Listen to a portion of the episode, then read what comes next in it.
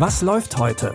Online- und Videostreams, TV-Programm und Dokus. Empfohlen vom Podcast Radio Detektor FM.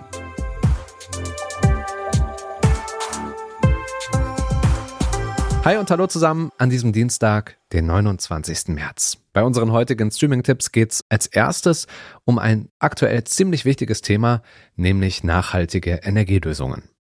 Beim Thema nachhaltige Energie denken viele vermutlich als erstes an Wind- und Wasserkraft. In der Diskussion um sogenannte grüne Energie nimmt aber auch Atomkraft seit neuestem wieder einen größeren Platz ein. Kernkraft steht zwar nach wie vor in der Kritik, trotzdem stuft die EU-Kommission Atomkraft unter bestimmten Voraussetzungen seit kurzem als nachhaltig ein. Das erleichtert zum Beispiel Investitionen in Kernkraftwerke. Doch das Ganze hat auch Nachteile. Die Kernenergie schadet unserer Umwelt sowieso permanent, auch ohne Supergau. Die Frage ist, kann Atomenergie die Lösung sein oder nicht? Für Frankreich und andere europäische Länder sei Atomkraft unumgänglich, sagen die Befürworter. Sie könne sogar das Klima retten. Es stimmt, Kernkraftwerke stoßen kein CO2 aus. Doch sie tragen zur Freisetzung radioaktiver Stoffe in die Umwelt bei.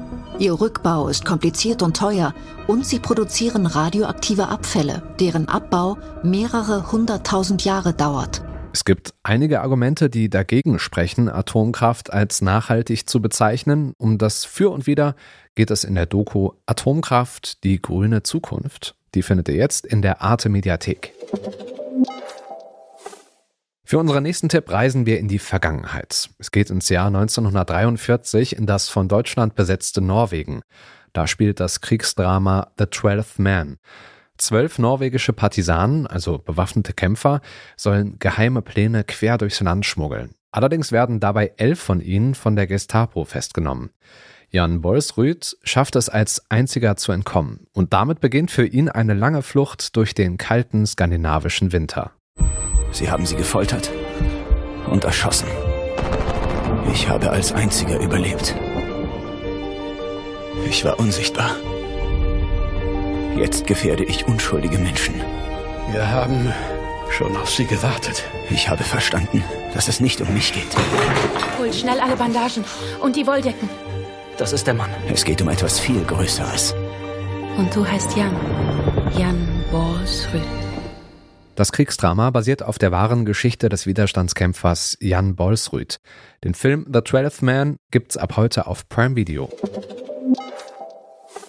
Auch in unserem letzten Tipp für heute steht ein Mann vor einer großen Aufgabe. Es geht um den Thriller The Virtuoso. Der besagte Virtuose ist ein Auftragskiller, der mit seinem Boss noch eine alte Rechnung offen hat.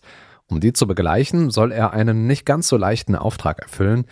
Er soll einen Hitman finden und ihn töten. Soweit so normal für einen Auftragskiller.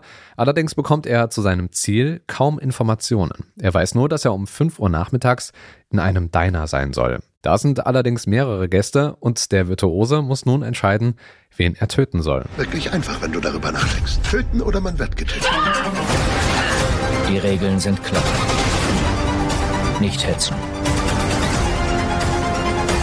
Nicht zögern. Nicht ablenken lassen.